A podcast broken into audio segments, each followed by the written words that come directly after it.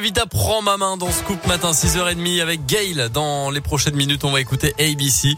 On va faire un point météo aussi. Et puis d'abord, c'est votre Scoop Info. C'est avec Colin Cotte. Bonjour Colin. Bonjour Mickaël, bonjour à tous. À la une de l'actualité ce matin, le match retour de 2017. Emmanuel Macron et Marine Le Pen qualifiés pour le second tour de la présidentielle hier soir. Le chef de l'État et la leader d'extrême droite obtiennent respectivement 27,6% et 23,4% des voix lors de ce premier tour.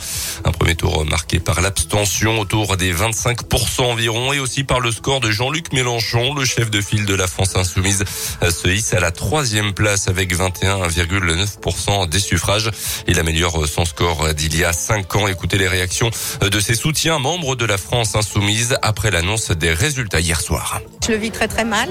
Je ne comprends pas que les Français en soient encore à voter Macron, alors que Monsieur Mélenchon avait un programme qui tenait la route. Il était bien entouré et je trouvais que c'était une belle perspective. J'ai une grosse, grosse, grosse pensée pour les euh, autres familles politiques de gauche. Ces gens-là, ils ont voulu se battre pour la survie de leur propre parti, de leurs organisations. Et bah, grâce à eux, on est bien dedans pour 50 plus. Voilà. Autour de nous, on a essayé de mobiliser. On a l'impression d'avoir une bonne campagne, une super... mais il faut aller plus loin. Il faut convaincre minuscule pas après minuscule pas et ça viendra, hein, je pense. Mais... De toute façon, la jeunesse est plutôt avec nous. Donc euh, forcément, plus le temps va passer, plus ces idées-là vont prendre de l'ampleur et deviendront majoritaires un jour, ça c'est sûr.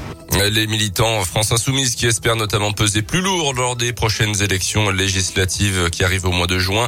Autre résultat marquant hier soir, ceux des Républicains et du Parti Socialiste avec respectivement 4,7% des voix pour Valérie Pécresse, 1,7% pour Anne Hidalgo pour ce premier tour. Donc un véritable choc pour ces deux partis de gouvernement qui n'obtiennent même pas les 5% nécessaires pour le remboursement des frais de campagne.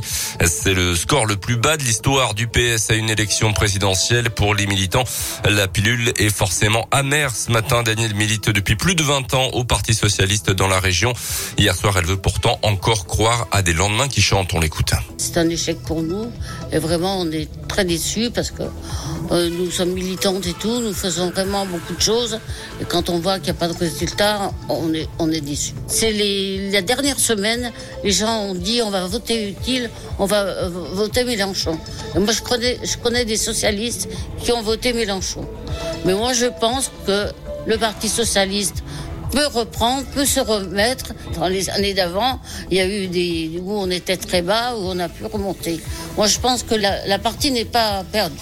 Et dans les autres résultats, le candidat du parti Reconquête, Éric Zemmour, obtient 7% des suffrages. Il a appelé dans la foulée à voter pour Marine Le Pen dans 15 jours, le 24 avril pour le second tour. Moins de 5% pour l'écologiste Yannick Jadot. Plusieurs candidats, dont Yannick Jadot justement, mais aussi Fabien Roussel et Valérie Pécresse ont appelé quant à eux à voter pour le président sortant. Ce dernier débute d'ailleurs dès aujourd'hui sa campagne en vue du second tour pour avec un déplacement dans les Hauts-de-France sur les terres justement de Marine Le Pen.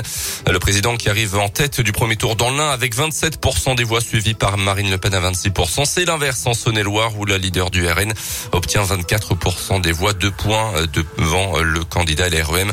Un second tour qui s'annonce d'ores et déjà serré selon les études parues hier soir qui voient tout Emmanuel Macron reconduit d'une très courte tête.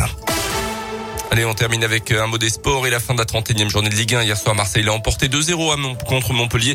Confortons donc sa deuxième place de Ligue 1. Lyon n'a pu faire mieux qu'un match nul, un but partout à Strasbourg et reste dixième au classement avant de recevoir les Anglais de West Ham en Ligue Europa ce jeudi. À noter aussi le, ce week-end la belle victoire du FBVP contre Boulogne-sur-Mer, un succès qui permet aux Bressans de grimper sur le podium de National.